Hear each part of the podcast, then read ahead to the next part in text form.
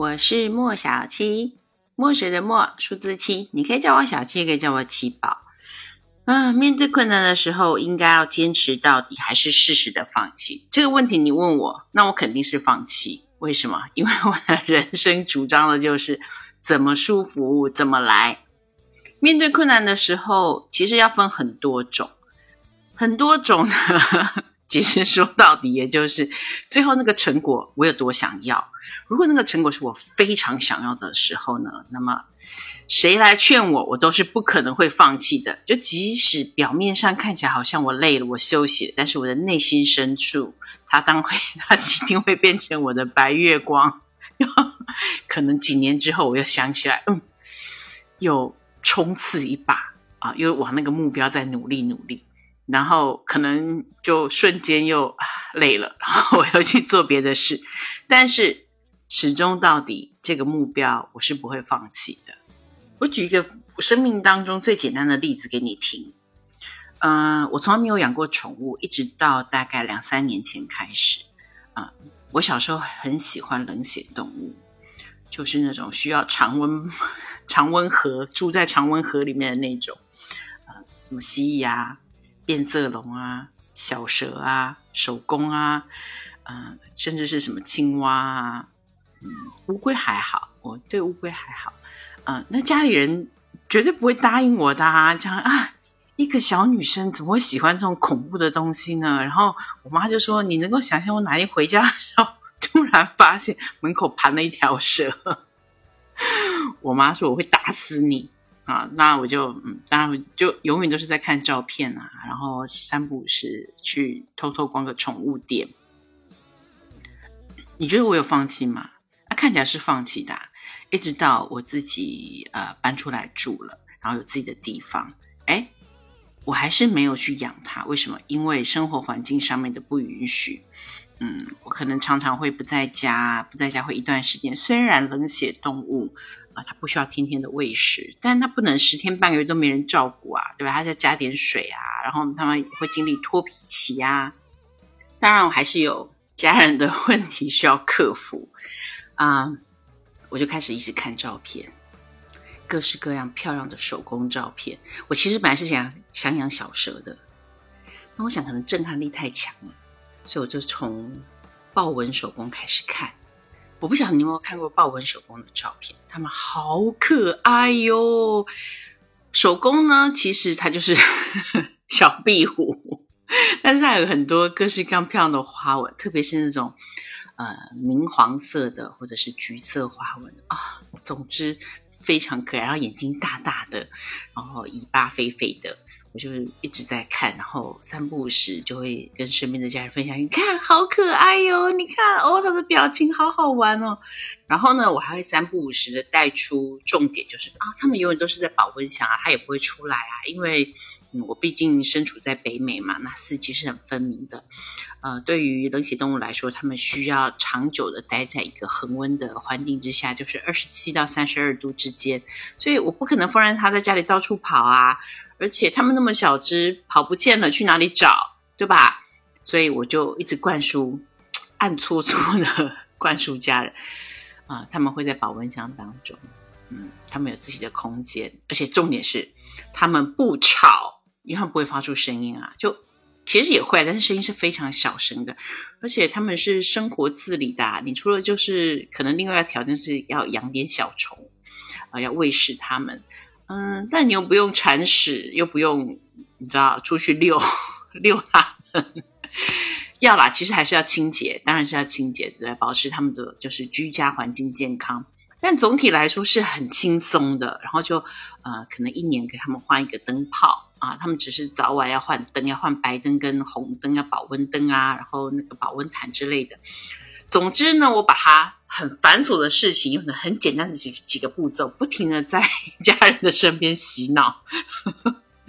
然后有一天，家人就跟我说：“啊，你喜欢就好了。”我马上抓住他，哪怕他只是顺口说出来的。第二天，马上去抱了一只豹纹手工回家，就这么样子过去了四年多了。我也从一只养成了两只。甚至呢，我也把小猫咪也养上了。当初在家里这是不太可能会发生的，因为我的家人呃，对于呃会掉毛的这件事情，不管是猫还是狗，他们是过敏的。诶我就去找了德文卷毛猫，俗称不会掉纹的帝王猫，然后一样的如法炮制啊，嗯，不停的看可爱的视频啊。分享啊，然后告诉他们这个猫的好处啊，又很粘人啊，然后呃，不像其他猫很高冷啊，然后它们又是著名的铁胃啊，怎么吃都不太会有玻璃胃的问题啊。重点是它们又不太掉毛啊，其实会不会掉？当然是会啊，对不对？它总是会有换，就像人换衣服一样，它们有脱毛期，但是因为它的毛非常非常的细。细到呢，会比你穿的某一些毛衣所掉的毛还要少。然后，这就是我 面对困难啊，长期累积下来。你说我是坚持呢，还是放弃呢？我其实是暗搓搓的坚持，表面上看起来放弃。有没有达成？达成啦！因为现在 我有两只豹纹手工跟两只可爱的德文猫。当然啦，我秉持的。独乐乐不如众乐乐，我一个人铲屎不如全家一起铲屎的精神，所以我还是可以出门玩，偶尔我也会出门玩个十天半个月，然后呢就把小猫跟我的呃小壁虎托付给家里的人照顾，这就是把我一个人的困难变成全家人要面对的困难，然后我们就会一起坚持下去。我决定做这个话题的时候，我看到下面的观点的第五项，它要写心态对于坚持或放弃的影响有多大？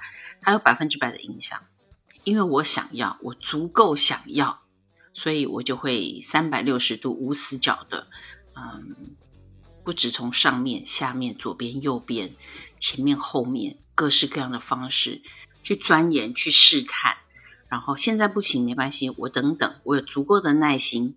所谓的天时地利人和嘛，人和的部分我正在努力，但是天时地利所谓的时不我与，那么没关系，我就等等，我先把这个呃困难点，嗯，无法克服的，先放在心里的某一个角落，但是我会随时回去擦拭它，回去看看，哎，这件事情现在的进展如何？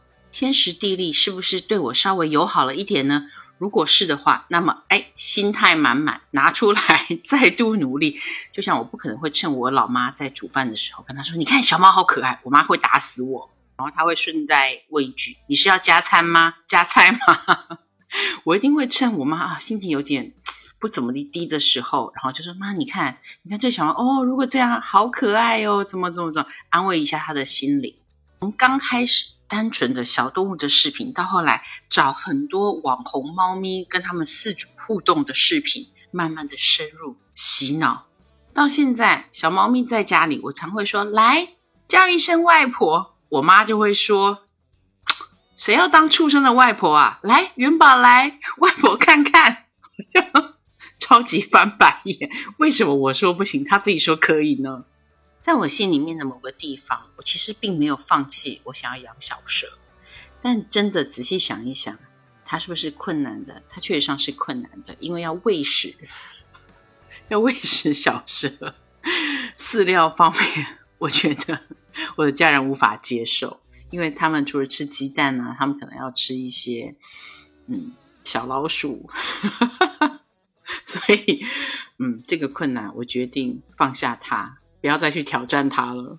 但如果我们回到这个话题的本身，面对困难该坚持还是放弃？嗯，我其实达成了很大的一部分，就是我想要养呃一个冷血动物。那我成功啦，因为我养了两只小手工，非常可爱的。嗯，你说我没有完全坚持也是啊，因为我最终的目的是要养蛇，但没有完成。嗯，人生不就这样吗？评估好我所能够承担得起的结果，然后放手的去努力它，啊，我会达到我想要的东西。但是你的生命中总有一些星星、月亮、太阳，他们本来就是应该处于一个有距离的地方，因为距离就是带来美感，它成为你生命中永远的念想。所以这个困难，嗯，我将它升华成为一个美好的愿景。不会刻意的去选择，我一定要挑战它，这也是我的生活哲学。在可控的范围，好好的去努力一把，在嗯自己即便受伤也可以痊愈的 范围之内，同时快速的学习，让自己足够有智慧去辨别那些穷极一生都无法达到的事情。例如，我就永远无法成为会跳舞的人，我就是一个有两个左脚的人啊，我没什么韵律感，但那不妨碍我去欣赏别人美妙的舞蹈。所以呢，总结面对困难的时候，应该坚持还是应该放弃？在这两个决定之前，我想应该拥有的实验室充实自己的智慧，且走且看，而且嗯，适时的转弯，愚公移山不是不可能，可是我们可以用一点技巧跟手法。你呢？你面对困难的时候，你会选择坚持还是放弃啊？